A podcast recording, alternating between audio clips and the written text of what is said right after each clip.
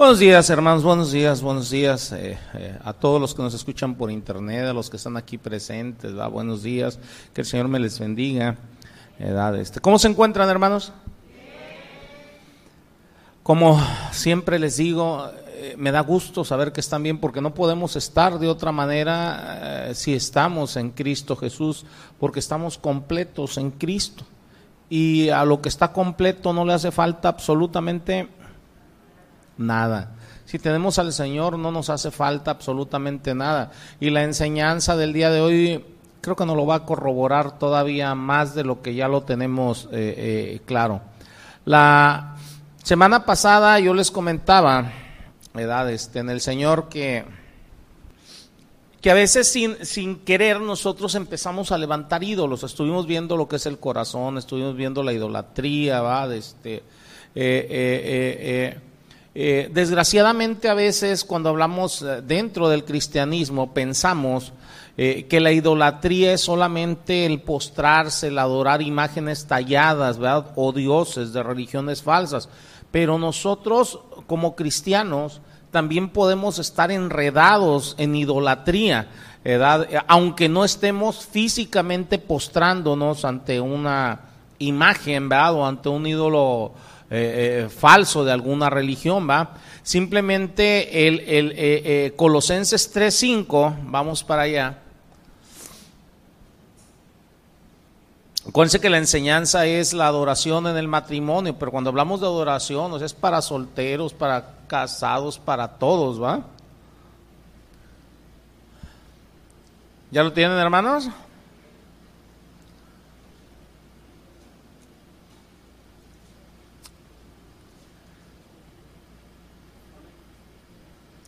Dice la palabra de nuestro Dios, dice, haced morir, haced morir lo terrenal en vosotros, fornicación, impureza, pasiones desordenadas, malos deseos, ¿y qué dice allí?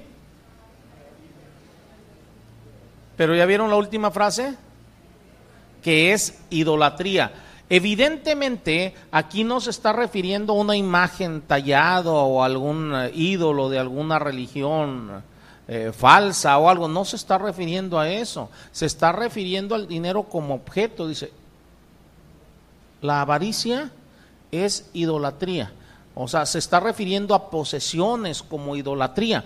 Entonces, esto nos debe de hacer pensar que hay cosas, o sea, que, que, son idolatría este, eh, eh, eh, y que no necesariamente son imágenes. A veces nosotros, o sea, nada más lo enfocamos a ello y eso hace que caigamos en el engaño de Satanás. Acuérdense que Satanás es muy sutil y es el padre de engaño, el padre de mentira, va, o sea, ahora. ¿Cómo podemos reconocer nosotros los ídolos en nuestro corazón, va? Eh, cuando nosotros estamos ah, convirtiendo a algo que no es Dios en nuestro enfoque y meta principal, estamos claramente adorando un ídolo.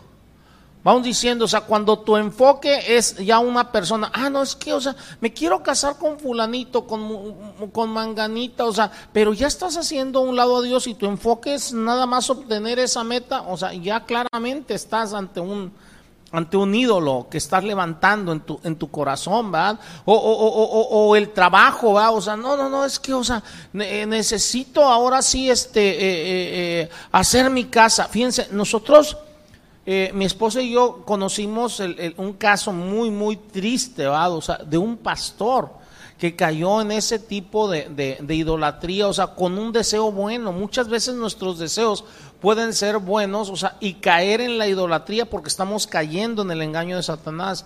La iglesia de este pastor era una iglesia, o sea, que estaba creciendo, estaba bien la, la, la, la, iglesia, pero, o sea, como la iglesia como tal, este, la gente prácticamente, o sea, no diezmaba lo que se requería, no ofrendaba, no nada, o sea, eh, el Señor le daba lo suficiente para, para vivir, para pagar una renta, pero él quería construir su casa. Entonces, ¿qué es lo que hizo? Deja a su esposa en la iglesia, al frente de la iglesia, y él se va a Estados Unidos. se va a Estados Unidos, ¿va? Este, eh, eh, se va a Estados Unidos ahora sí a trabajar para construir su casa. O sea, el hecho en sí mismo no es malo. El problema es que puso su mente, sus deseos, todo por delante de Dios, por delante de la obra, o sea, por conseguir algo. Ahora, ¿cuál es el punto aquí? O sea, deja a su esposa, hasta allí todo está bien, su esposa estaba haciendo un buen trabajo, pero ahí en su casa, o sea, vivía eh, su cuñada, y vivía su hijo, su hijo era un adolescente. ¿Qué es lo que pasa con esto? Hay un engaño del enemigo ahí, o sea, y, y tienen relaciones su hijo con su tía. Y la tía queda embarazada. Cuando se entera la mamá y todo de eso, quieren ocultar todo delante de la, de la iglesia, pero sí sabían que todo tarde que temprano se sabe. Cuando se enteró la congregación, la congregación quedó prácticamente vacía y más porque trataron de ocultar el, el, hecho, más porque corrieron a la muchacha de la casa, se quedaron con el hijo, defendieron al hijo, o sea, se volvió un rollo eso. Mi esposa y yo conocimos ese, ese, e, e, ese, ese caso. Entonces, o sea, tarde que temprano, cuando tú estás levantando un ídolo, tarde que temprano van a venir consecuencias tremendas a tu vida. Y en este caso, o sea, eh, eh, eh, créanme, la casa del, del, pastor, una casa muy bonita. O sea, él construyó su casa, pero a costa de qué? Entonces, o sea, tú puedes tener, o sea, muy, muy, muy buenos deseos y, y decir, no es que qué tiene de malo el que yo quiera esto aquello, esto. No, hay muchas cosas que por sí solas no son malas. El problema es cuando nosotros las estamos poniendo por delante de Dios. Entonces allí es fácil el reconocer ídolos que vas levantando en tu corazón.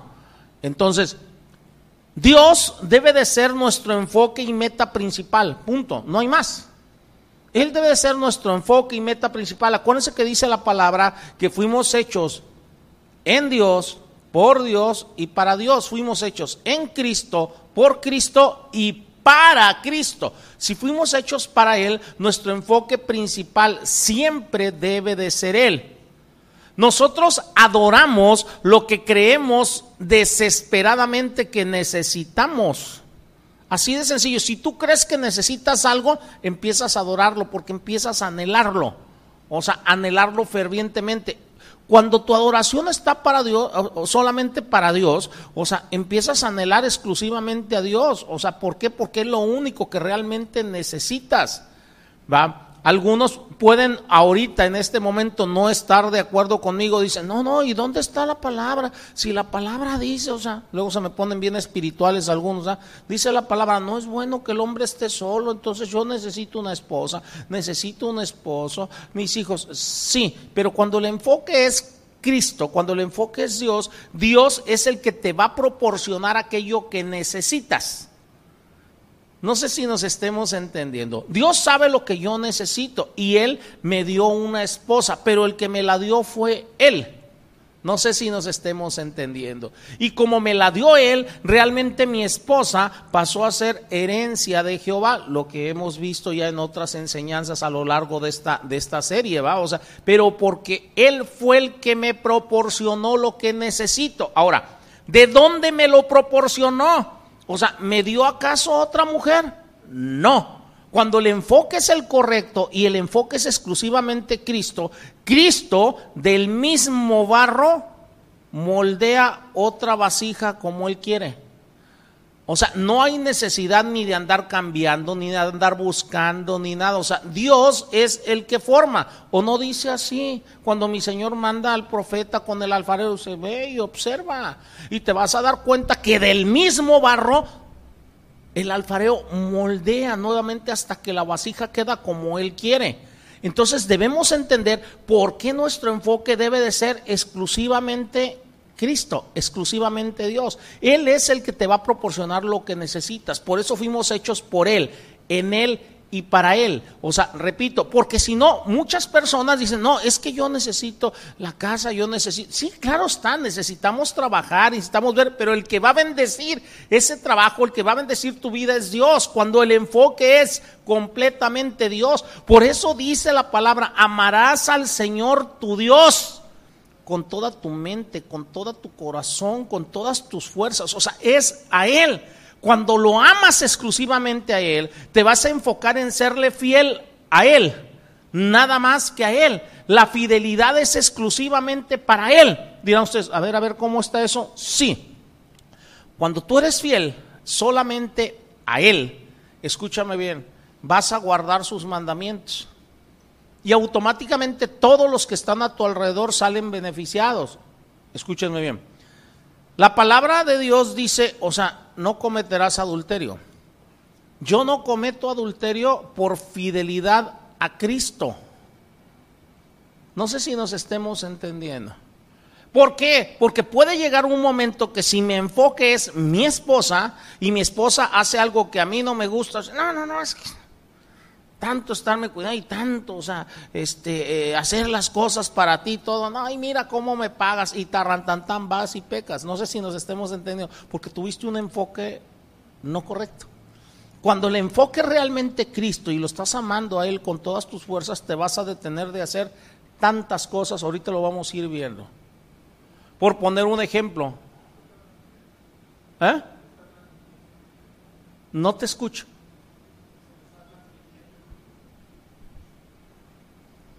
No.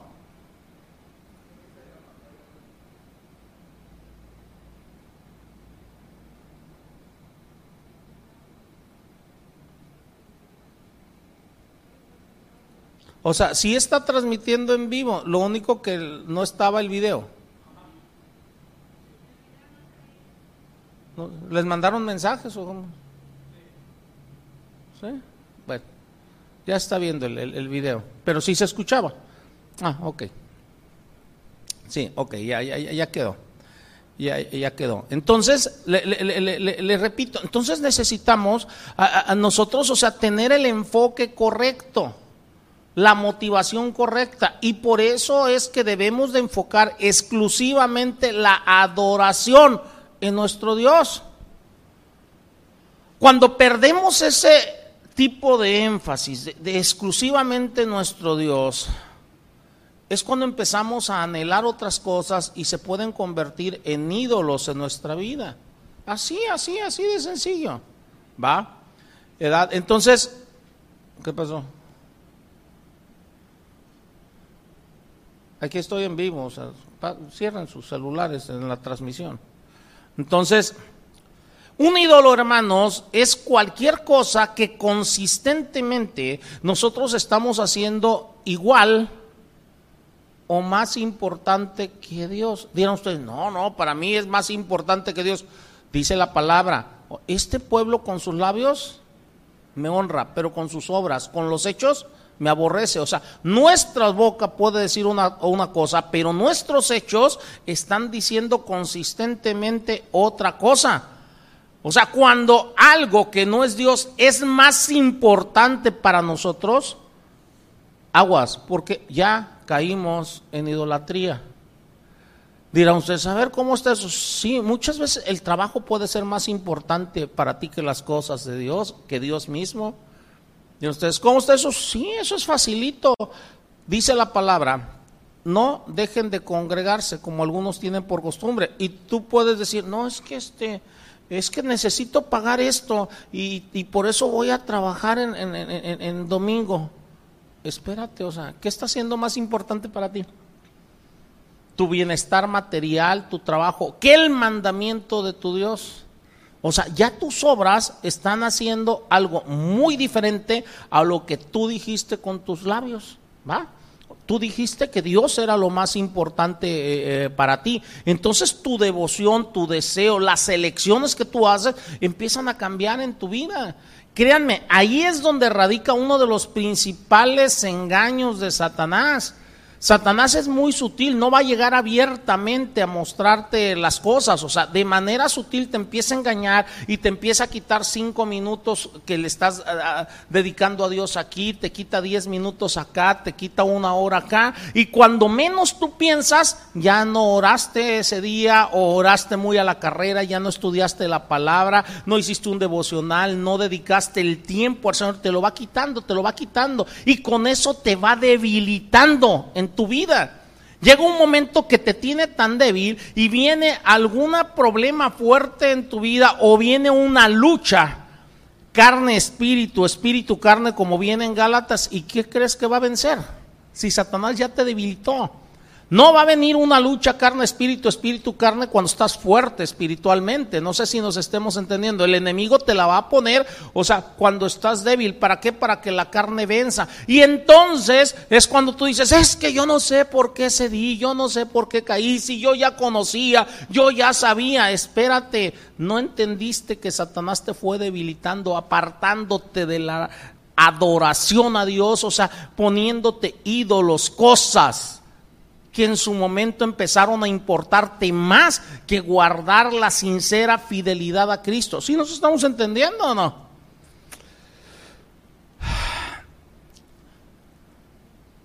Cuando finalizamos la enseñanza pasada, le dije, lo que las personas normalmente empiezan a adorar en lugar de o adicional a Dios, al Dios bíblico, son, por poner un ejemplo, la seguridad, porque quieren sentirse seguros, quieren, anhelan la seguridad en todo, inclusive antes que a Dios, anhelan cosas materiales, inclusive antes que a Dios, quieren tener el control de su vida.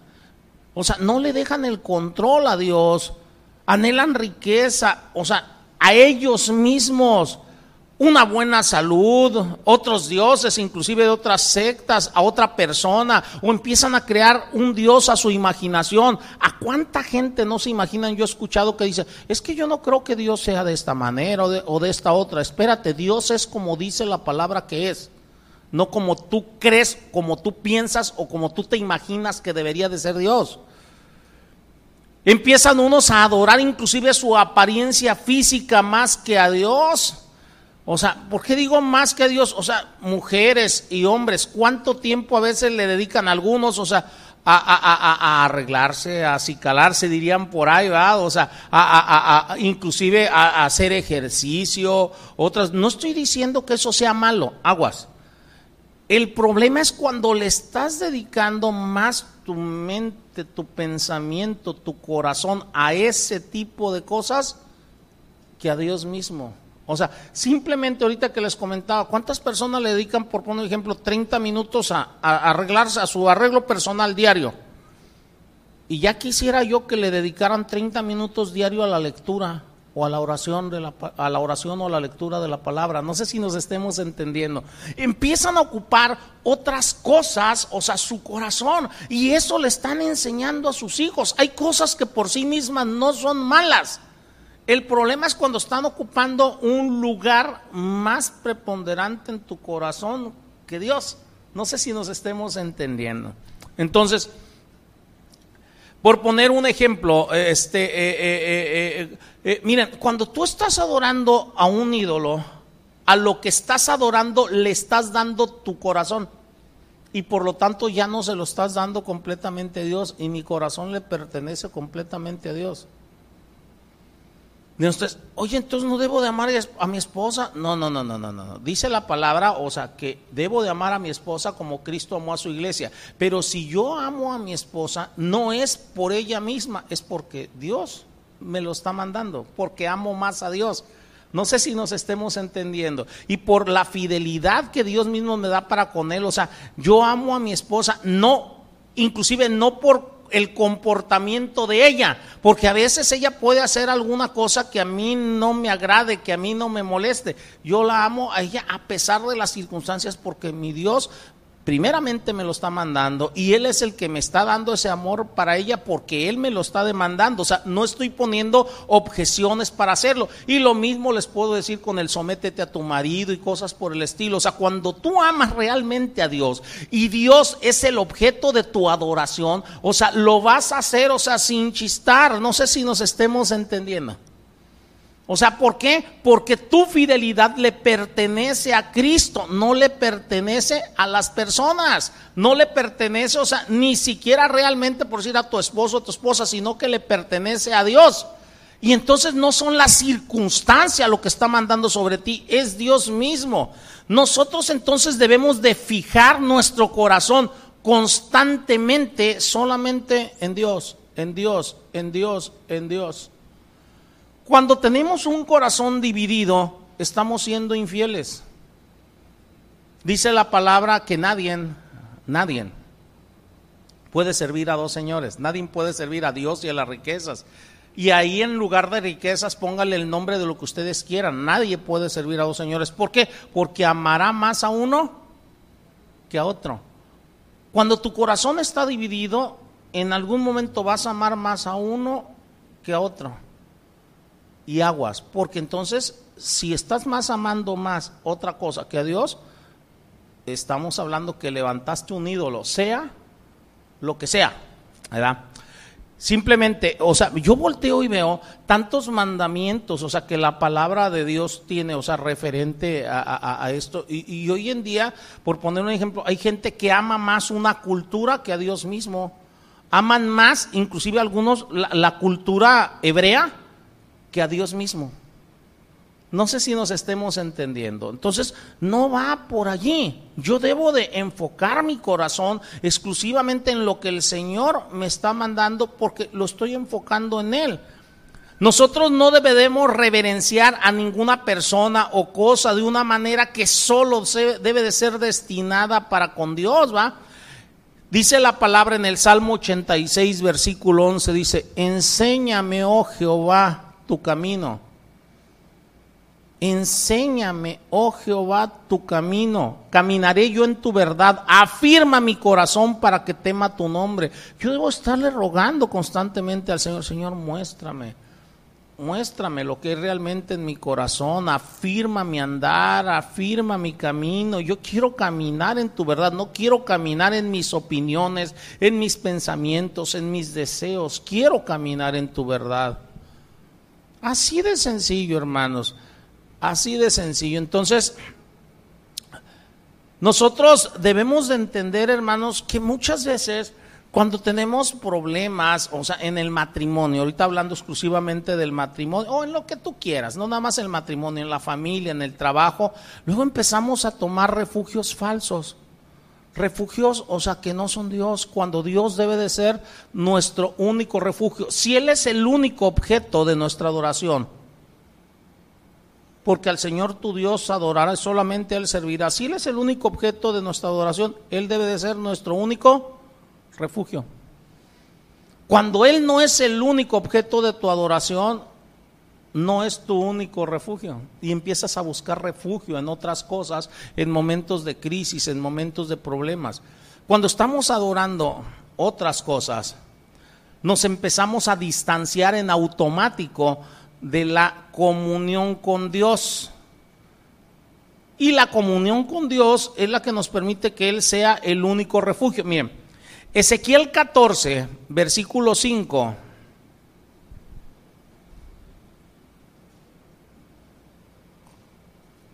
Dice aquí, dice, para tomar a la casa de Israel por el corazón, ya que se han apartado de mí todos ellos por sus ídolos. ¿Ustedes creen que toda la casa de Israel, así como te lo está marcando aquí, o sea, ellos iban y se postraban ante imágenes de talla? No, pero sí, toda la casa de Israel, como te lo está marcando aquí, empezaron a levantar ídolos en su corazón. En la época de mi Señor Jesucristo, simplemente, o sea, los fariseos, los, los, los, escribas, mi Señor los acusó de avaricia. Y la avaricia es idolatría, empezando por ahí. Ya había ídolos en su corazón. No sé si nos estemos entendiendo. Entonces, nosotros como creyentes debemos de tener cuidado sobre esto, ¿verdad? Este, fíjense, en Primera de Reyes 11.4, aquí habla de, Salomón, dice, y cuando Salomón era ya viejo, esto es triste, ¿eh? Esto que les voy a platicar es triste.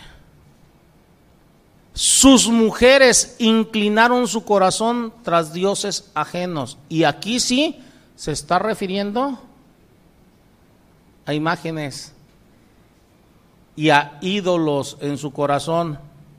Dice, y su corazón no era perfecto con Jehová su Dios como el corazón de su padre David.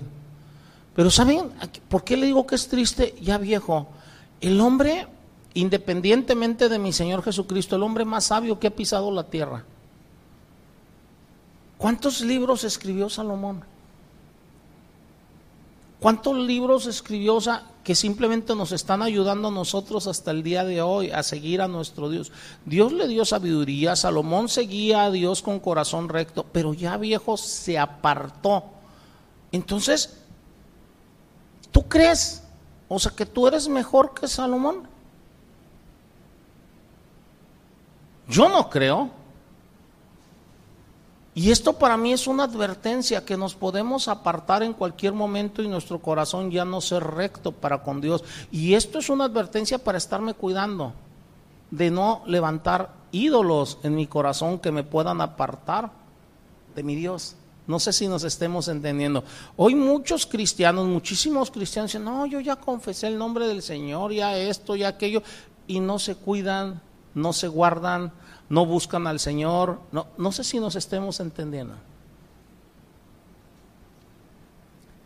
Si nosotros vemos esto, hermanos, es más, ahí les va otro versículo, Deuteronomio 29, 18.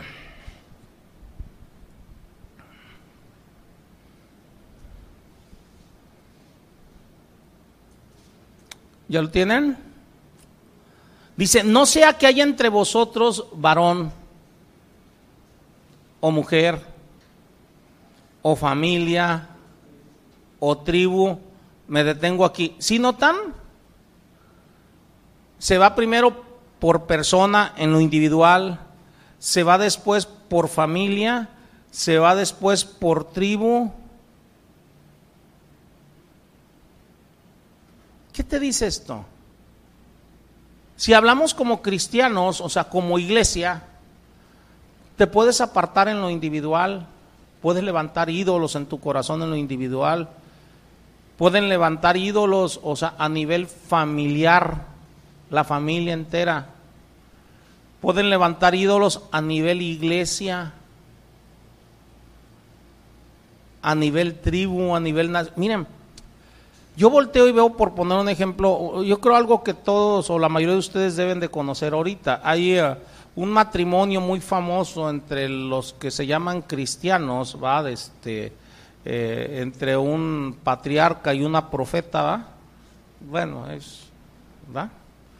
Este, un tal Guillermo y su mujer, ¿va? Que se están divorciando. Anunciaron su divorcio. ¿Qué te dice la palabra? Tú no te puedes divorciar a menos que sea por causa de adulterio. No hay otra manera de separarte. O sea, supongamos, les doy el beneficio de la duda, que ninguno de los dos adulteró porque también existe esa posibilidad y que la estén encubriendo. Si nos entendemos, les doy el beneficio de la duda porque los dos se han proclamado que son inocentes y son más bonitos que el pan delante de Dios. ¿Va? Supongamos que es así, ellos, o sea, no están siendo fieles a Dios. Pero, ok, ese no es el problema. El problema es que sus respectivos seguidores, todos están defendiendo el divorcio de ellos dos.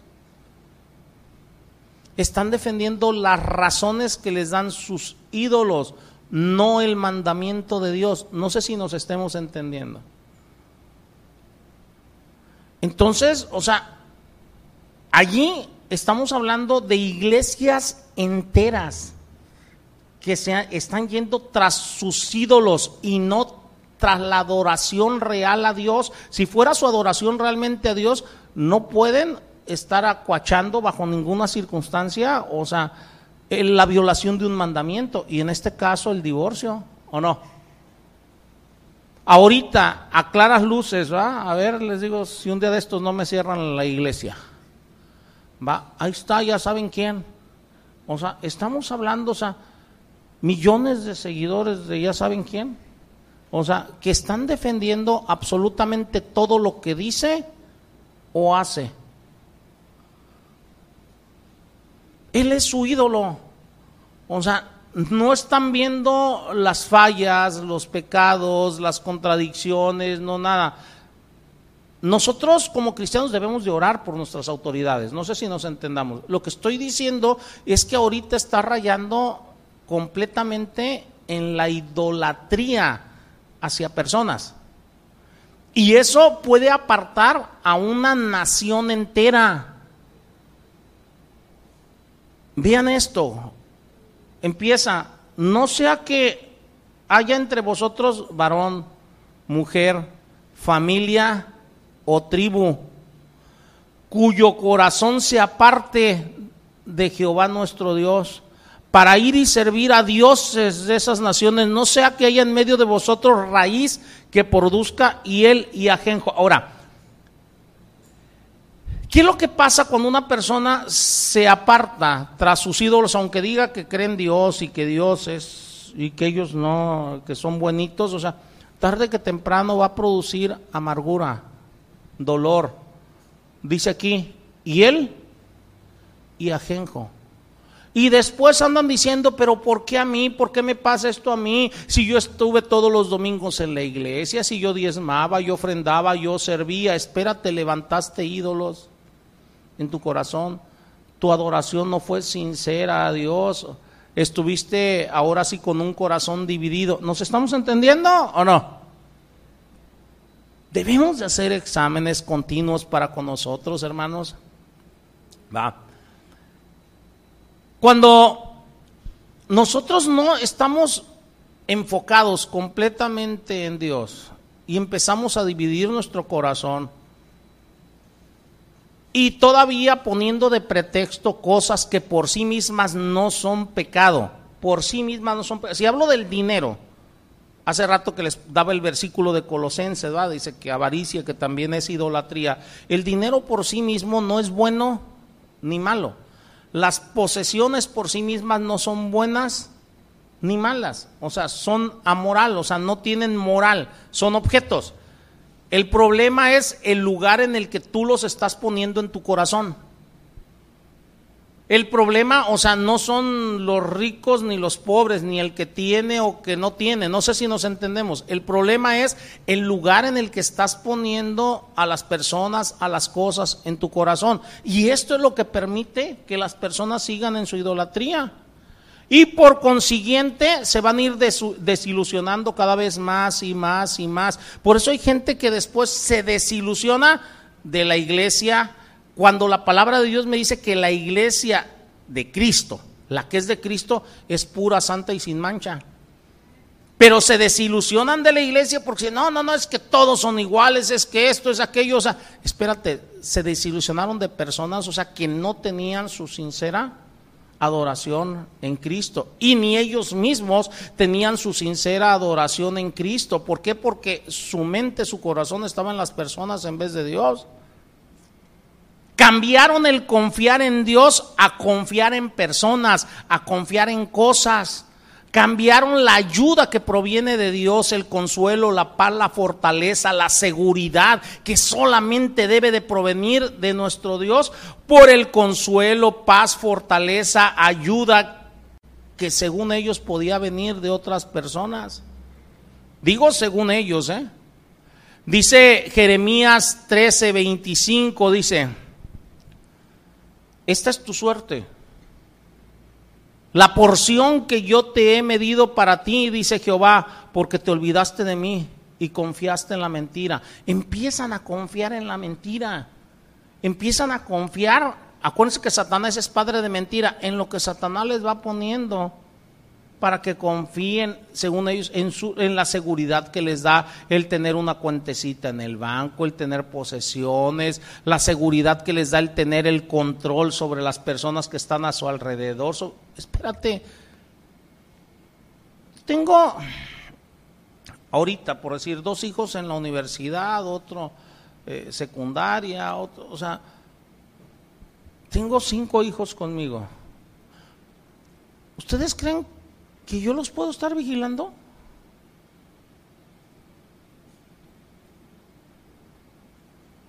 No. No puedo, ni quiero tener un control absoluto sobre ellos. No sé si nos estemos entendiendo. En quien confío es en Dios. Para poderlos guiar para poderles hablar, para que ellos confíen en Dios, o sea, no, no, no, no, no en las personas, no, no sé si nos estemos entendiendo. Dice, te olvidaste de mí, confiaste en la mentira. ¿En qué confías tú? ¿En quién confías? Hay personas, hombres y mujeres, por poner un ejemplo, o sea, que, que, por su desconfianza al esposo, a la esposa, ahorita que hablamos de matrimonios, Diario les andan revisando los celulares, con quién hablaron, dónde fueron, qué hicieron, a qué horas, porque no es lo mismo a que tú le, le, preguntes a tu esposo, oye, mi vida, mi amor, o sea, ¿qué hiciste hoy? O sea, pero por curiosidad, a que estés, o sea, vigilando. Tú estás confiando en lo que tú ves, en lo que tú haces, no estás confiando en Dios. No estás confiando en que si tú eres fiel a tu Dios, Dios va a moldear adecuadamente al barrito que está junto a ti. O sea, barro de barro, no barrito de barrito. Entonces, o sea, ¿dónde está tu confianza? ¿Dónde está tu, dónde está tu corazón? ¿Dónde está? O sea, entendámonos, hermanos, entendámonos, por favor. empezamos a tener refugios falsos. No nos estamos refugiando en Dios, nos empezamos a refugiar en, en, cosas falsas. Y, en el matrimonio, hay gente que en el matrimonio, o sea, cuando las cosas no son como ellos quieren, se refugian en la comida o en el dormir. Piensan que por dormir mucho, o sea, cuando se despierten las cosas ya van a estar mejor o qué. O en las drogas, o en los viajes.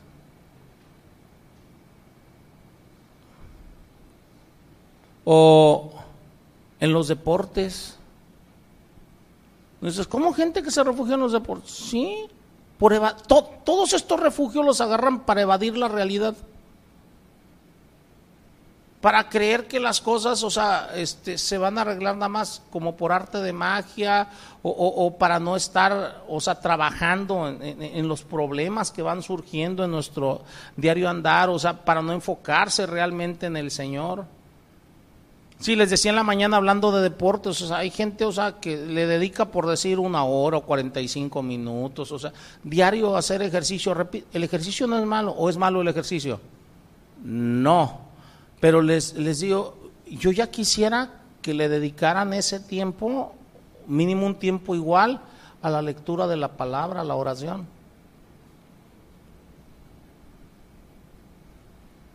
Hay gente que se refugia en otra persona, tiene problemas y en vez de refugiarse en Dios, o sea, como hay ídolos en su corazón, se refugia en los amigos, en las amigas, en la iglesia. No, es que voy a la iglesia y sí me la llevo bien con los hermanos y, nada más llego a mi casa y puros problemas. No, o sea, espérate, o sea, tu refugio debe de ser Cristo.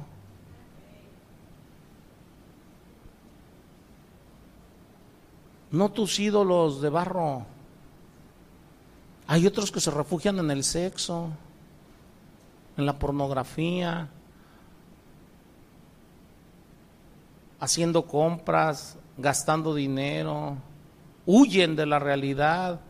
Otros se refugian en el trabajo para evadir la realidad, en vez de luchar, en vez de refugiarse en Cristo y luchar, confiar, orar.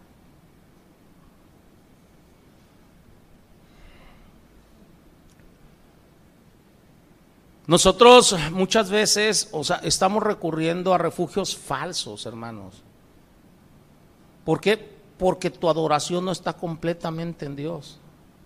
Si estuviera completamente en Dios, Él es el único refugio.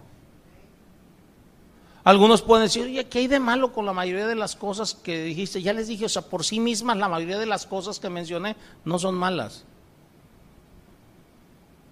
El problema es cuando las estás poniendo por delante del Señor. Y ahorita que les toqué refugio, o sea, cuando te refugias en personas, en cosas, en un momento de problemas en vez de en Dios, estás haciendo ídolos. Repito, en la mayoría de las cosas no hay nada inherentemente malo en ellas.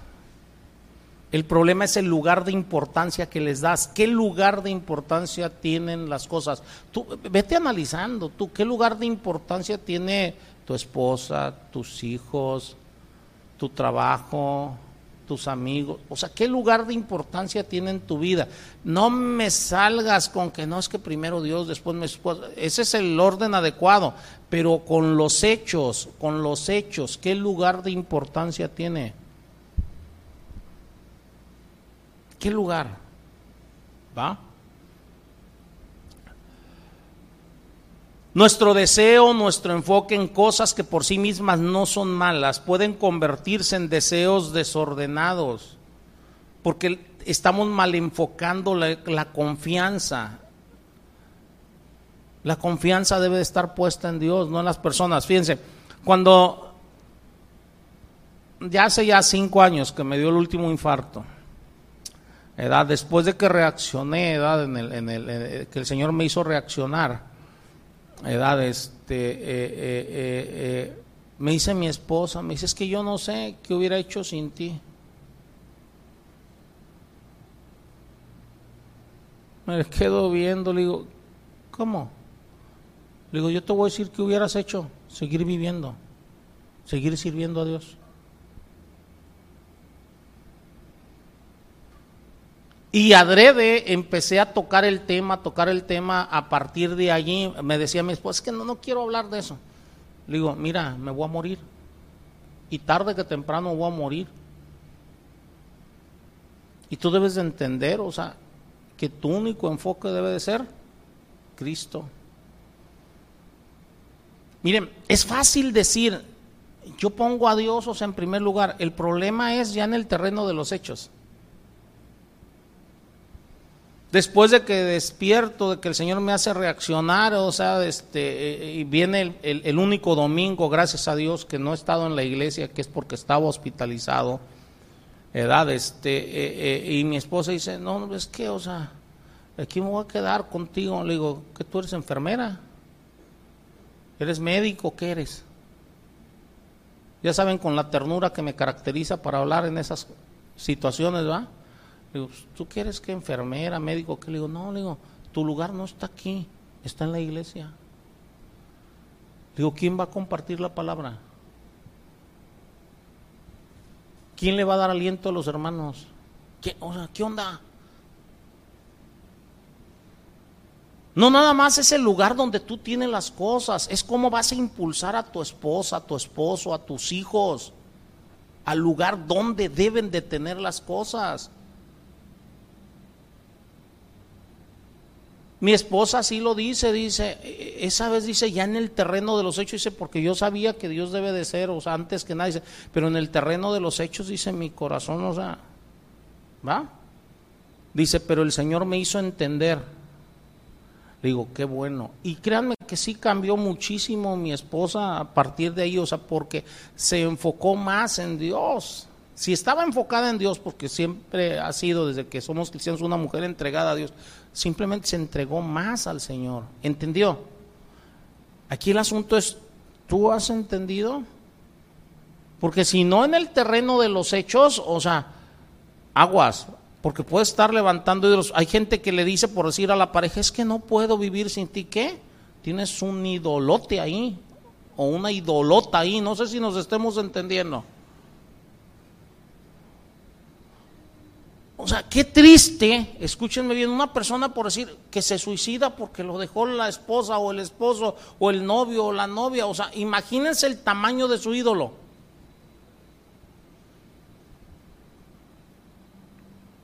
Otra vez, ¿cuál es tu enfoque? ¿Cuál es tu enfoque? Yo quiero que entiendan por qué la adoración debe de ser exclusivamente a Dios.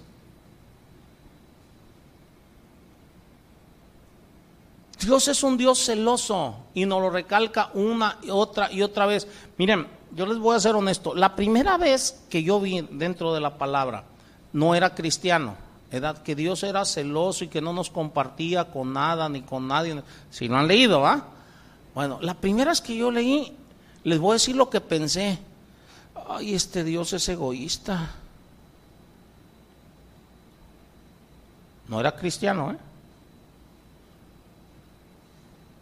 No, hermanos, no es egoísmo, ¿eh? Él sabe, Él conoce, Él nos hizo y sabe que si nuestra adoración no es exclusivamente para Él, nos vamos a desviar con mucha facilidad.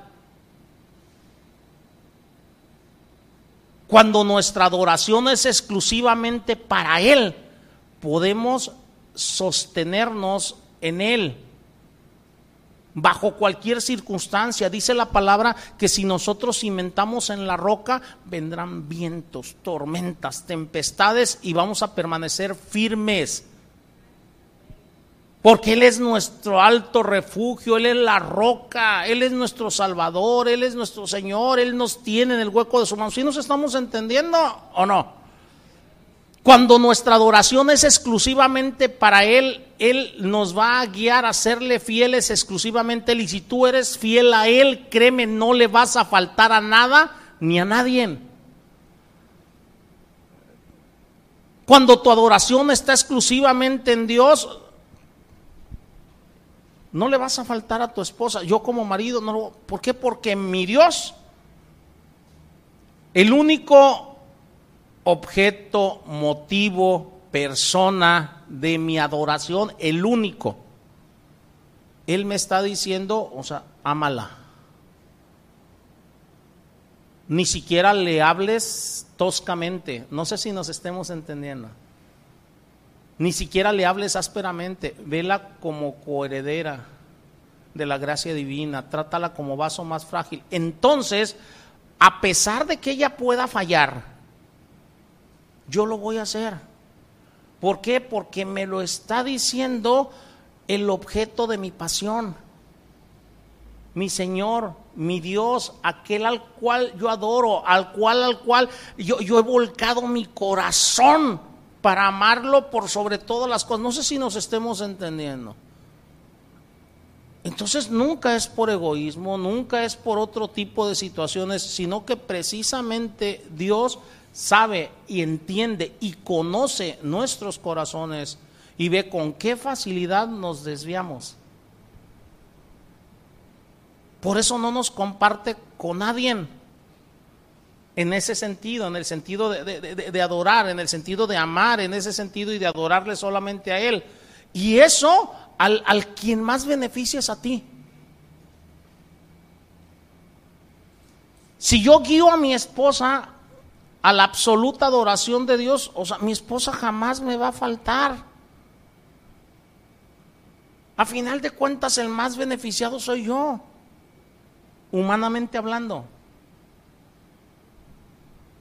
Pero si enfocas a las personas, a ti, o, al dinero, o algo. Hay, gente por decir, o sea, que a sus hijos los enfoca, o sea, a, puras cosas terrenales. Es que debes de prepararte para que te vaya bien, para que tengas un buen trabajo, que no estés padeciendo. No, no, sí, espérate, debes de prepararte para trabajar, pero tu corazón debe estar ocupado por Dios y Él debe de ser el único objeto de tu adoración. ¿Por qué? Porque dice la palabra que la bendición de Dios es la que enriquece y no añade tristeza con ello. ¿Sabe? ¿O no? Si yo quiero que a mis hijos les vaya bien, debo de enfocar su adoración a Dios. Si ellos adoran a Dios, no me van a faltar como padre. Honra a tu padre y a tu madre para que te vaya bien y tenga larga vida en esta tierra. Si ellos adoran a Dios, si aman a Dios por sobre todas las cosas, ellos van a guardar el mandamiento aunque su padre sea malo. ¿Sí sabían eso? Véanlo. No se imaginan con cuántos hermanos yo he hablado al paso del, del, tiempo, o sea, y me dicen, no, es que mi papá era esto, mi mamá era esto, y me abandonó y me dejó. Ok. ¿A dónde se les enfoca? amar a Dios, obedecer a Dios, adorar a Dios y eso te va a llevar a la obediencia a Dios. Y entonces se les lleva al mandamiento, mira, ¿qué dice aquí? Honra a tu padre y a tu madre. No si son buenos o son malos, es porque Dios te lo está pidiendo. Porque aquel a quien tú amas, bueno, eso dices, te lo está pidiendo.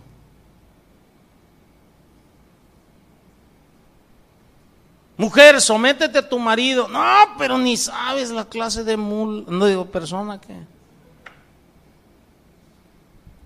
Espérate, o sea, si tú amas a Dios por sobre todas las cosas, si Él es el objeto de tu adoración, de tu pasión, aquel a quien tú amas te está pidiendo que te sometas a tu marido. Y lo vas a hacer por agradar a Dios, no por agradar a tu marido aunque el beneficiado sea tu marido. ¿Nos estamos entendiendo o no? Entonces, ¿qué tal está tu adoración a Dios? No me contestes, ¿eh? No me contestes. Es para nosotros irnos analizando. Cuando pensamos, hermanos, en adoración y en refugios, bajo todos estos términos que les estoy hablando, créanme que van a hacer cualquier cosa por su ídolo. Vean ahorita con ya saben quién, gente que hace cualquier cosa por su ídolo. Lo que les decía ahorita del Guillermo y su esposa, gente que está haciendo cualquier cosa por sus ídolos. Por el único que debes de hacer cualquier cosa es por tu Dios. Por tu Dios. Nuestros deseos deben de permanecer, hermanos, exclusivamente para adorar, amar. Por eso dice la palabra, amarás al Señor tu Dios con toda tu mente, con todo tu corazón, con todas tus fuerzas. Tu confianza debe de estar solamente en Dios, solamente en Dios. Él es todo lo que tú y yo necesitamos. Por eso dice la palabra que estamos completos en Cristo. Cada domingo se lo repito y no me voy a cansar de repetírselos. Estamos completos en Él. Él es todo lo que necesitamos. Él es el único que satisface realmente nuestras necesidades.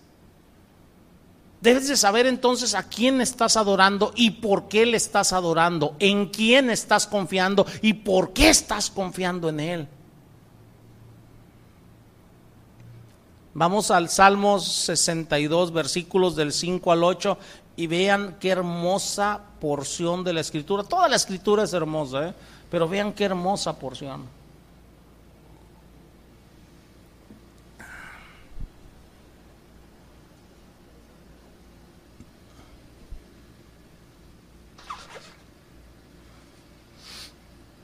¿Ya lo tienen?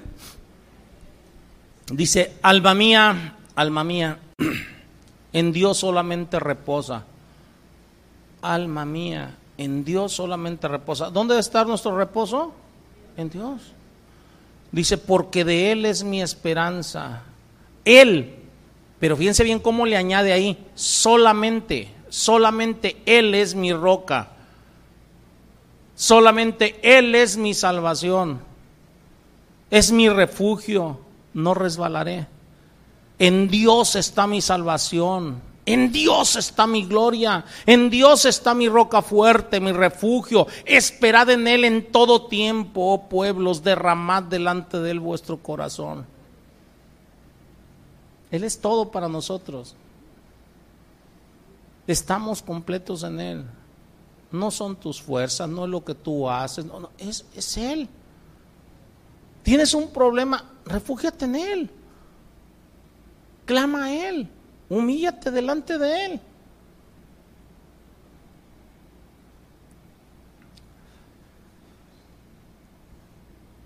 Dentro del matrimonio, hermanos, hagan a un lado cualquier ídolo.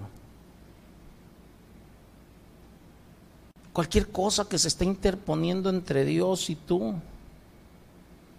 Dios en su maravillosa misericordia y amor incluye disciplina en nuestras vidas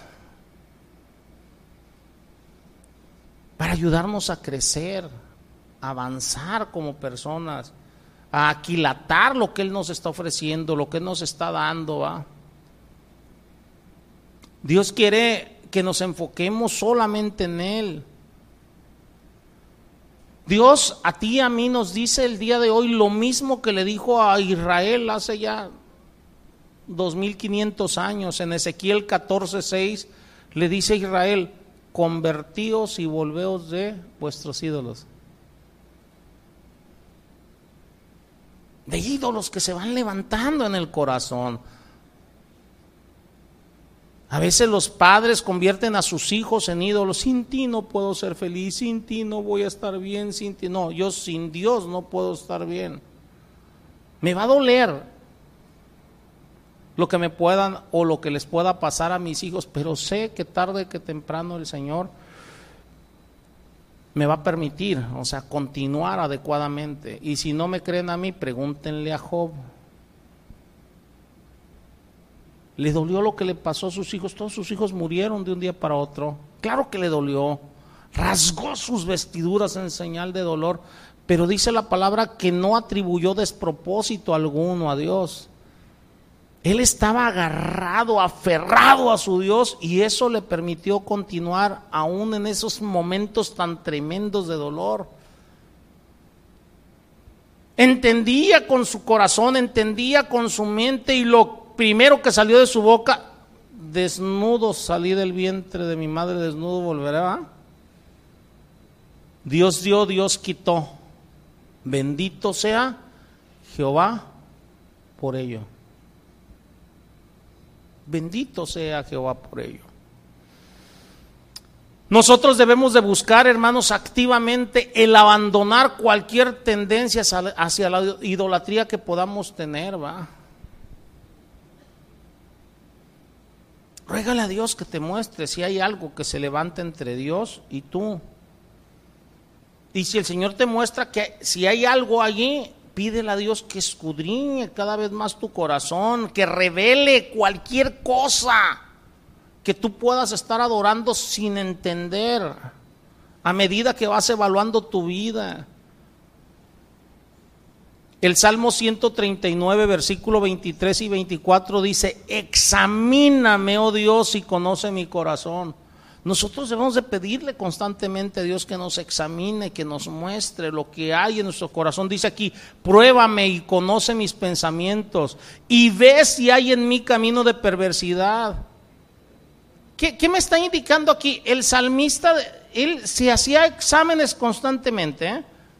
a lo que me está mostrando aquí. Y, él, o sea, no estaba viendo nada malo aparentemente en él sobre lo que él estaba viendo. Entonces, ¿qué hace? Le ruega al Señor, Señor, examíname. Examíname. Ve si hay en mí algo malo. O sea, muéstramelo. Ese muéstramelo está implícito en lo último, dice, y ve si hay en mí camino de perversidad y guíame en el camino eterno. O sea, si hay camino de perversidad, pues endereza mis sendas o no. Por eso necesitamos, o sea, estarle rogando al Señor constantemente. Muchas veces, o sea, yo he visto en los cristianos que están a gusto como están, aunque se estén desviando. Están a gusto, no, yo vivo a gusto, yo estoy bien, yo ya tengo lo que quería. Hermanos, yo no estoy a gusto. Yo le doy gracias a Dios por todo lo que me ha dado, por mi esposa, por mis hijos, por ustedes como hermanos, por la iglesia, por todo, pero no estoy a gusto. La única razón que no me hace estar a gusto es que sé que Dios me pide que debo crecer a la plenitud de varón perfecto que es Cristo Jesús. Y yo lo volteo, volteo a ver a mi Señor, volteo a ver cómo es Él y veo todas las deficiencias que hay todavía en mí y eso me hace no estar a gusto. Y le empiezo a rogar, Señor, ayúdame, dame fuerzas, o sea, sígueme guiando, o sea, llévame a cambiar en, en, las áreas que me va mostrando en ese momento. No sé si nos estemos entendiendo. Estoy a gusto con la situación, dice la palabra que debemos aprender a estar contentos cualquiera que sea nuestra situación. Ahí se está refiriendo a las circunstancias de nuestro alrededor, pero yo no estoy a gusto conmigo mismo porque sé todo lo que puedo avanzar, porque Dios nos ha dado esa capacidad de avanzar. Si no, no nos pidiera el crecer a la imagen de Cristo. No sé si nos estemos entendiendo.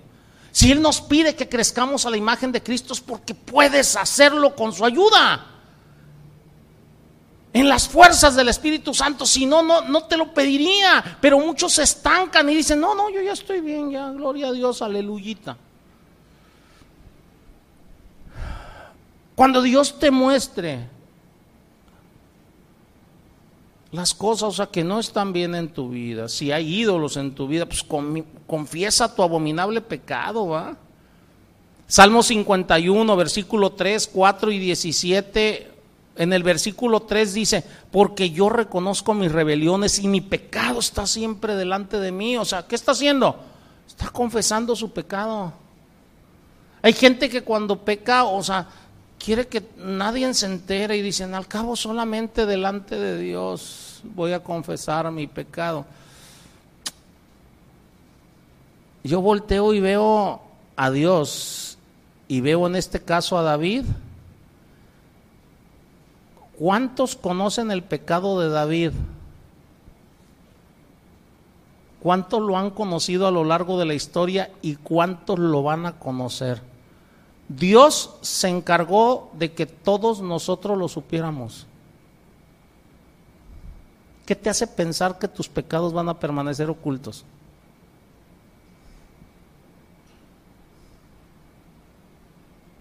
Lo que no se sepa ahorita se va a saber después, dice la palabra.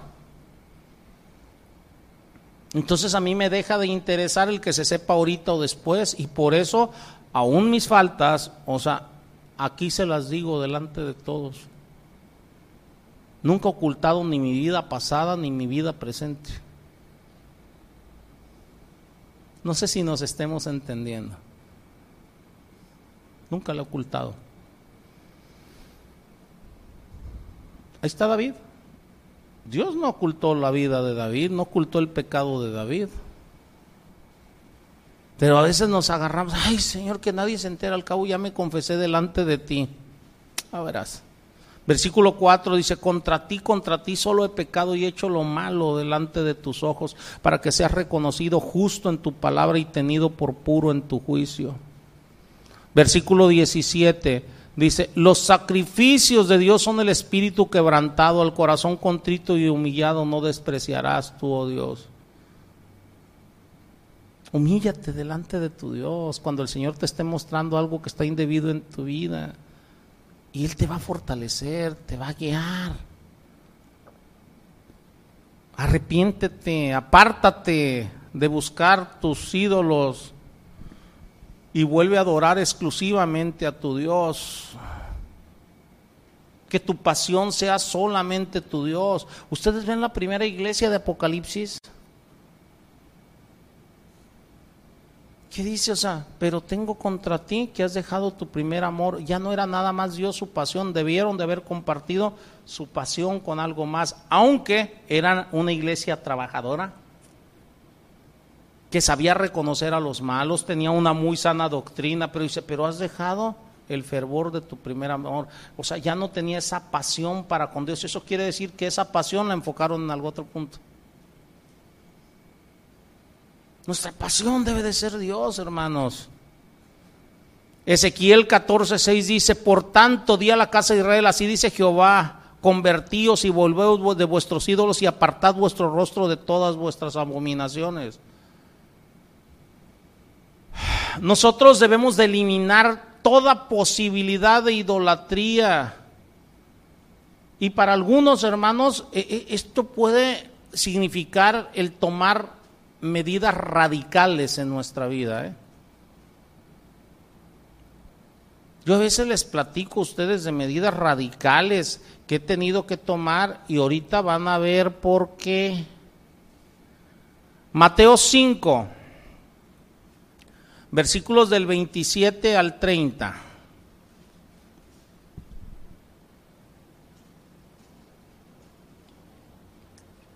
Mi señor está teniendo una plática con cierto grupo de personas acerca del adulterio. La plática es sobre el adulterio.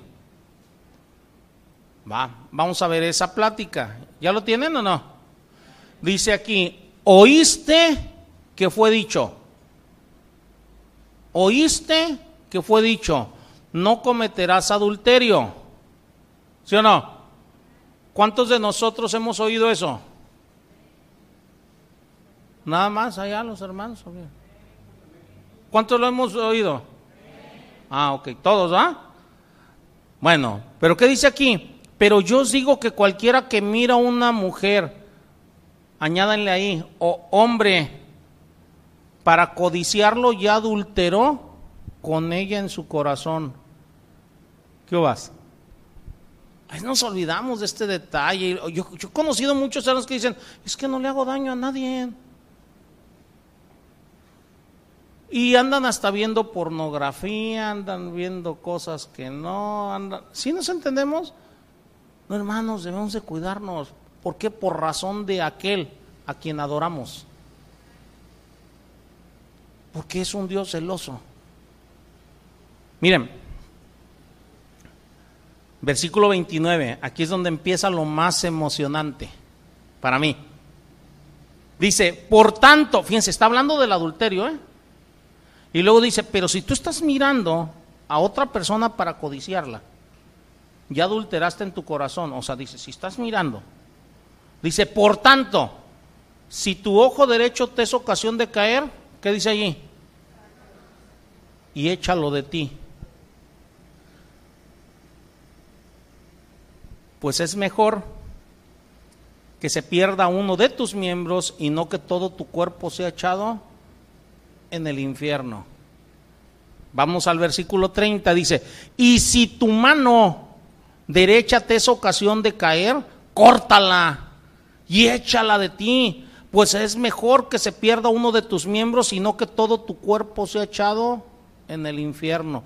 Fíjense lo radical aquí del Señor, ¿eh? pero ahí les va un dato. Él no se está refiriendo a que te andes cortando, cercenando tus miembros, ¿eh? Nos está poniendo un ejemplo de lo radicales que tenemos que ser para apartarnos del pecado, aún de estar viendo lo que no conviene. Aquí es donde les voy a platicar cosas que ustedes ya saben. Cuando el Señor me mostró esto hace muchos años, al principio de, de que empecé como cristiano, el Señor me llevó a tomar decisiones que hasta el día de hoy Él me ha permitido seguirlas y espero que me permitas seguir con ellas hasta el último día de mi existencia. Y he sido criticado por ese tipo de decisiones, aún por cristianos dentro de la misma congregación. ¿eh? Una de ellas, el Señor me permitió, o sea, decidir, o sea, que jamás, bajo ninguna circunstancia, iba a estar yo con una mujer a solas si no estaba mi esposa o otra hermana allí, ni en consejería, ni en nada. Hasta el día de hoy, nadie, desde que el Señor, o sea, me convirtió al cristianismo, desde que el Señor me tomó, nadie puede decir que he visitado a alguna hermana o algo en su casa, o sea, sin que esté su esposo, sin que esté su familia. Nadie. Y sin embargo, sí ha habido quien se ofende, o sea, porque a veces, o sea, llevando la palabra o algo, o sea, me he quedado afuera y me dicen, pásate. No, si no está tu esposo, si no está la familia, no me meto. ¿Por qué? He tenido que ser radical en mis decisiones. Y no porque haya un mal pensamiento, un mal deseo. sino porque el Señor me está pidiendo ser radical en lo que estoy haciendo. Mi papá, se los platiqué días pasados en una enseñanza, si hablamos de avaricia, si hablamos de ese tipo de cosas. Mi papá me dice, la, la, única vez que vino para acá, me dice, hijo, o sea, quiero dejarte, o sea, un par de casas que tengo. Y yo le digo, no, no. ¿Por qué no? Mi papá se sorprendió. Le digo, no. Le digo, mira, vende una, vive mejor de lo que estás, de lo que puedas estar viviendo, viendo mal, o sea, gástate lo que tú tienes, vive en la otra, la otra dásela a tu mujer. Se los platiqué en una enseñanza hace dos, tres semanas. Lo único que traen ese tipo de cosas son problemas, divisiones. ¿Qué permitió eso? Hasta el día de hoy soy el único en toda la familia que puede platicar con todos mis hermanos, cuando en su momento fui el único que nadie quería.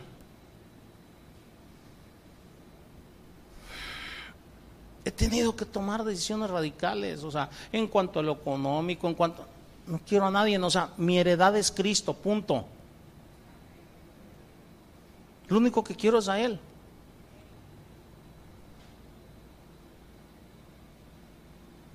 He tenido que tomar decisiones radicales hasta el día de hoy, y me está escuchando gente por internet ahorita. Y si hay alguno que pueda decir lo contrario, dígalo ahorita aquí, o que escriba y que todos, o que venga aquí a la iglesia. Hasta el día de hoy jamás he defraudado a nadie.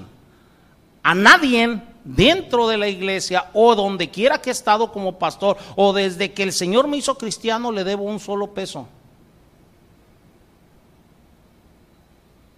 y a nadie le he pedido absolutamente nada.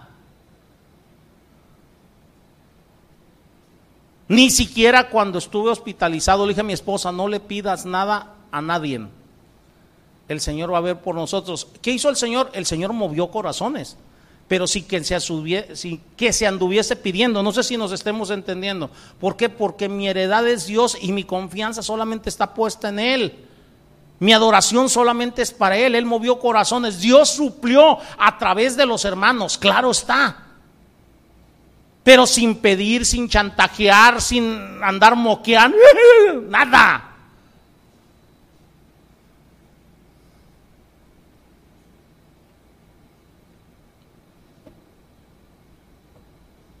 Entendámonos, hermanos.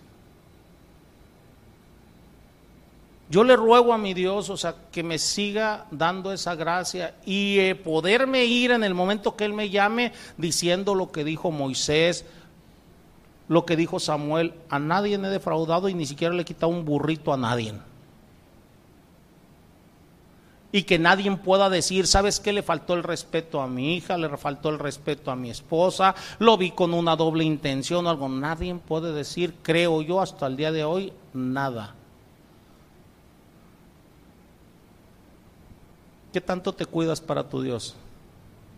Cuando tu Dios es tu exclusiva adoración, vas a buscar servirle solo a Él, adorarle solo a Él, quedar bien exclusivamente con Él. No busco quedar bien con nadie, solamente con Él.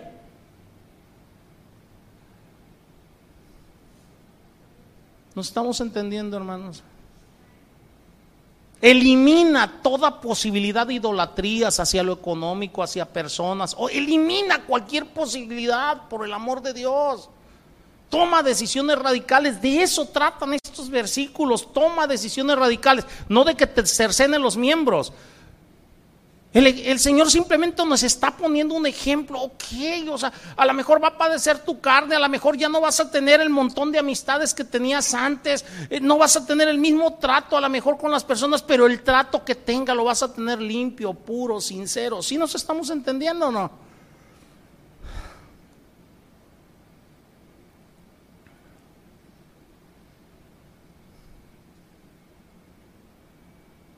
El tomar decisiones radicales, hermanos, significa que debemos de ser capaces de no participar a lo mejor en muchas cosas que otros participan, de no ir a donde quiera que queramos o hacer todo lo que dice la palabra, todo puedo hacer, pero no todo edifica o no. Todo puedo hacer, pero no todo conviene. Debemos de buscar conforme a lo que mi Señor, tu Señor nos dice, hacer lo que nos conviene, lo que edifica. En pocas palabras, lo que Él nos pide por amor a Él. Él debe de ser el único objeto de tu pasión. Debemos de estar en guardia, por tanto, en todo momento, ser vigilantes. Ser vigilantes no vaya a ser que surja una nueva idolatría en nuestra vida hacia algo, hacia alguien, hacia nosotros mismos. Pedro, en el capítulo primero de, en primera de Pedro, capítulo 1, versículo del 13 al 16, nos dice, por tanto dice, ceñid los lomos de vuestro entendimiento, sed sobrios y esperad por completo en la gracia que se os traerá cuando Jesucristo sea manifestado. Como hijos obedientes, no os conforméis a los deseos que antes tenías. O sea, no te conformes. No te conformes estando en vuestra ignorancia, sino que como aquel os llamó es santo, sed también vosotros santos en toda vuestra manera de vivir. Repito, esto requiere decisiones radicales. Y créanme, vas a disfrutar más la vida porque disfrutas más a Dios y Dios te va a dar realmente lo que necesitas. Cuando tu confianza está exclusivamente en Él, tu adoración está exclusivamente en Él, Él te va a dar realmente lo que necesitas. Él sabe perfectamente que no es bueno que el hombre esté solo. Él me dio a mi esposa porque sabe que la necesito y me dio la esposa que necesito.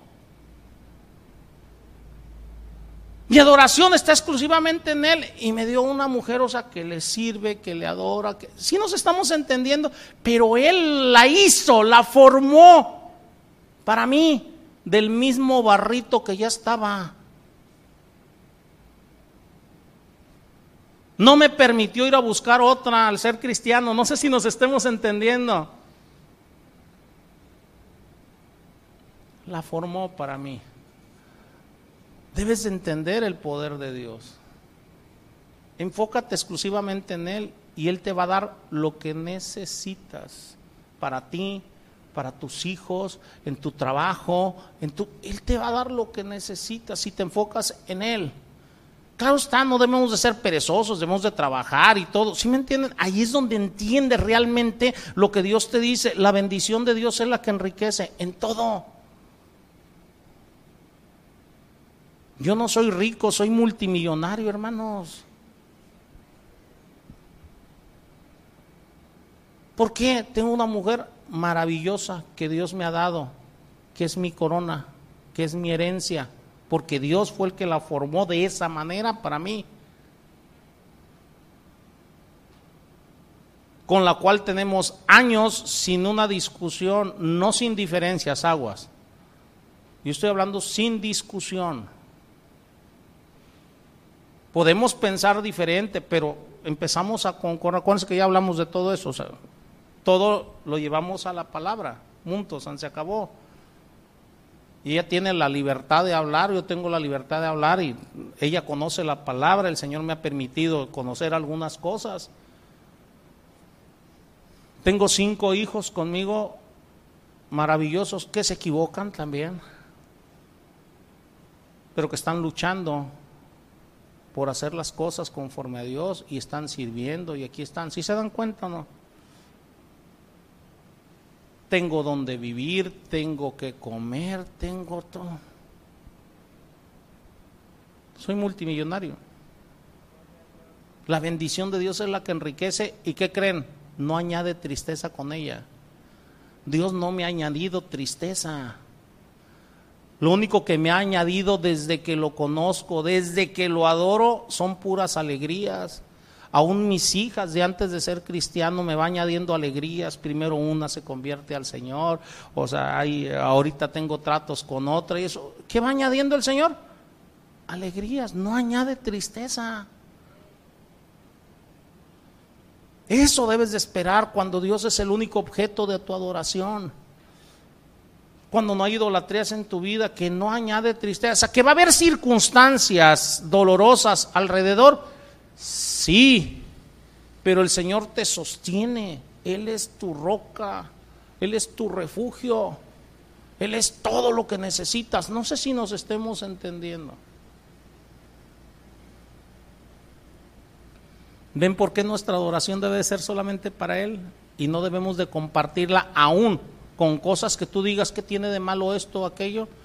Le repito, hay muchas cosas que por sí mismas no tienen nada de malo. El problema es cuando las pones por delante de Dios. Por sí mismo no tiene nada de malo el que descanses. El problema es cuando pones tu descanso por delante de Dios y violas mandamientos como el no dejes de congregarte. ¿Qué vas? ¿Sí nos estamos entendiendo o no? O se los explico más despacito.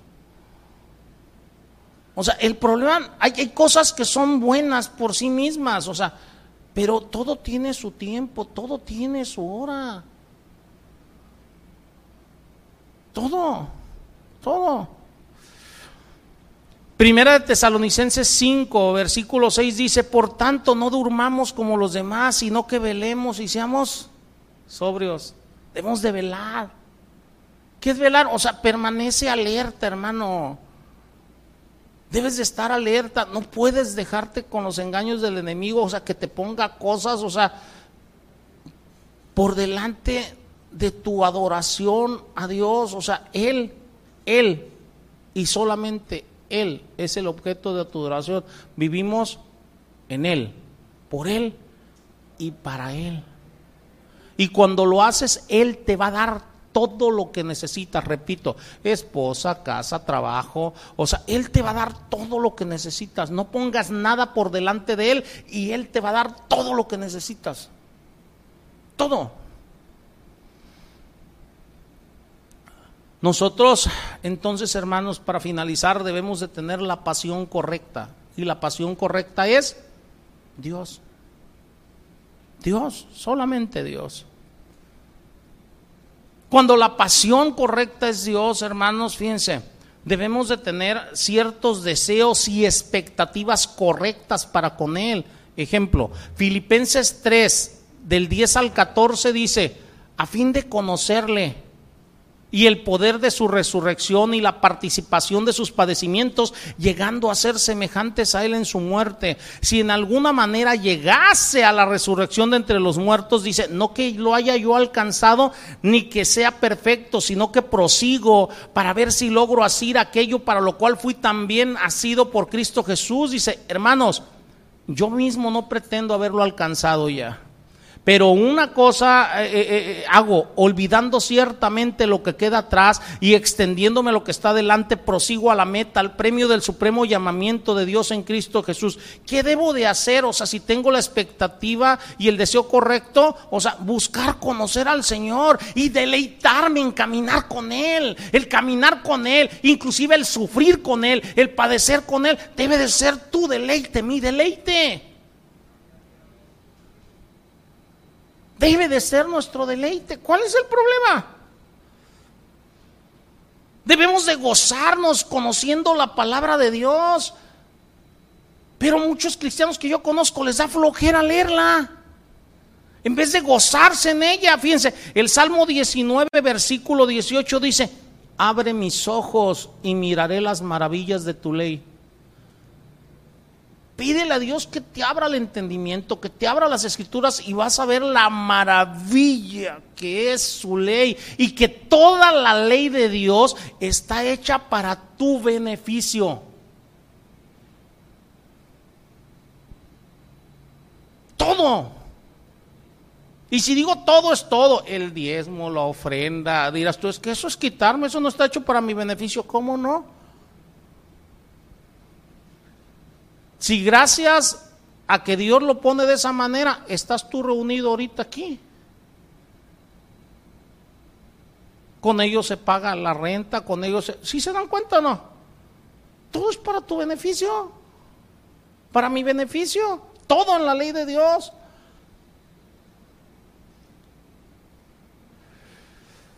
La maravilla de su ley.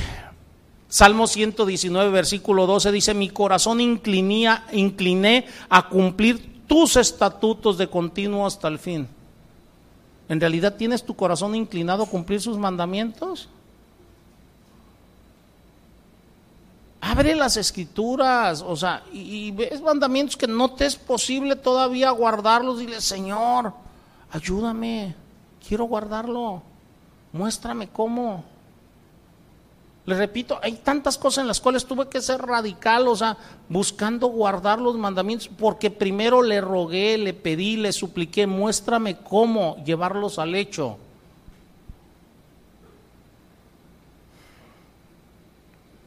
Y repito, el enemigo ha utilizado mucha gente para decir, no, pastor, las cosas se hacen así, espérate, o sea, las estoy haciendo como el Señor me mostró para poder cumplir, para poder agradar a mi Dios, no para agradarte a ti, I'm sorry.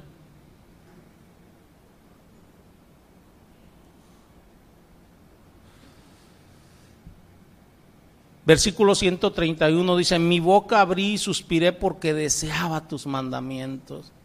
¿Cuántas veces has suspirado de esa manera? Porque deseas los mandamientos de Dios, porque deseas conocer más de Él.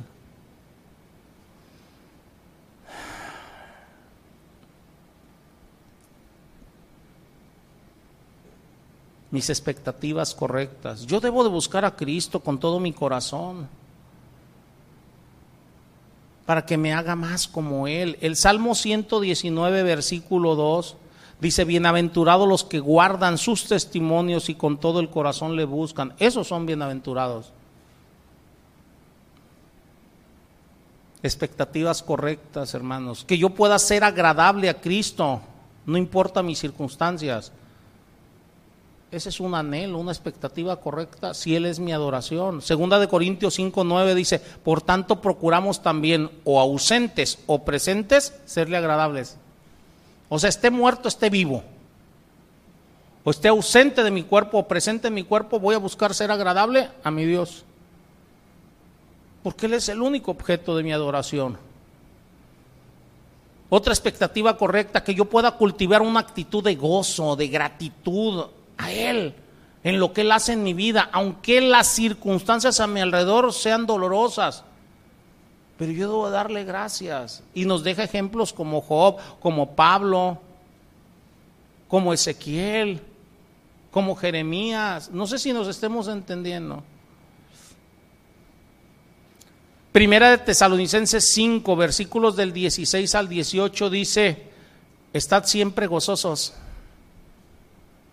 Orad sin cesar, dad gracias en todo, porque esta es la voluntad de Dios para con vosotros en Cristo Jesús. Debo dar gracias en todo, debo de ser agradecido, cualquiera que sea mi situación, la que sea. Ay, Señor, ¿por qué a mí eso es dar gracias? El hecho que tú no entiendas por qué están ocurriendo las cosas y tú amas a Dios, debes entender que todo obra para bien. Y por eso es que debo darle gracias, Señor. Yo no entiendo el porqué de las circunstancias, pero sé que es para mi bien. ¿Cuál es el problema? Yo debo de tener esa confianza, ese gozo en Dios, a pesar de las circunstancias. Él me va a dar lo que necesito, no lo que quiero. Yo veo, como dice la palabra, dice, refiriéndose a los creyentes, dice, necios como niños. Yo volteo y veo a un niño en su necedad, ¿verdad? Muchas veces. O sea, que, el niño lo que quiere es estar jugando, divirtiéndose, haciendo, deshaciendo, ¿verdad? Y, el papá le dice, no, mira, es que debes de comportarte o hacer esto. No, no, no, no, no, tú no me quieres, tú esto. Y, y empieza con sus berrinches. Así veo a muchos cristianos haciendo berrinches sin ver que nuestro Dios lo que está haciendo nos está educando. Y a veces nos tiene que meter en situaciones de dolor para educarnos para hacernos crecer a la imagen de su Hijo. En el momento que entiendas plenamente eso, le vas a dar gracias por cualquier cosa que suceda a tu alrededor. A veces hay gente que va a llegar y te va a lastimar, o sea, porque nos está educando. Dirás tú, ay, ¿cómo? Sí, Él quiere que seas perdonador. ¿Cómo vas a ser perdonador? Tiene alguien más que lastimarte para que aprendas a perdonar. ¿Cómo vas a, aprender a bendecir a los que te maldicen si no es cuando te están maldiciendo? ¿Cómo vas a amar a tus enemigos si no es que tengas enemigos? Sin enemigos no vas a aprender a amarlos, ¿o sí? Digo, todo tiene una razón de ser y por eso yo debo darle gracias por todo. Él es el objeto de mi adoración. Él es mi anhelo. Y no hay cosa que no pueda soportar, o sea, en sus fuerzas, o sea, para estar con Él. Debemos de rogarle que nos utilice, hermanos.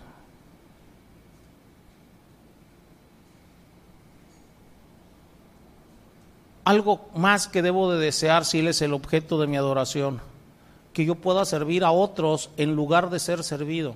Hay gente que nada más quiere ser servida, dame, búscame, o sea, es para mí, o sea, yo quiero estar cómodo, yo, no, no, espérate, o sea, mi anhelo es servir a los demás, no que me sirvan a mí.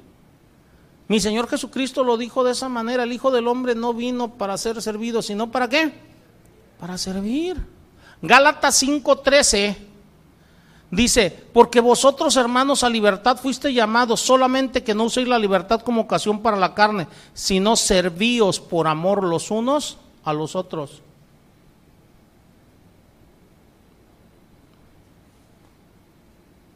Juan 14, versículo de 1 al 3, y con esto terminamos, dice, no se turbe vuestro corazón, ¿crees? ¿Creen en Dios? Crean también en mí. En la casa de mi Padre muchas moradas hay. Si así no fuera, yo se los hubiera dicho. Voy pues a preparar lugar para vosotros, y si me fuere, os prepararé lugar. Vendí otra vez y os tomaré para mí mismo. Hermanos,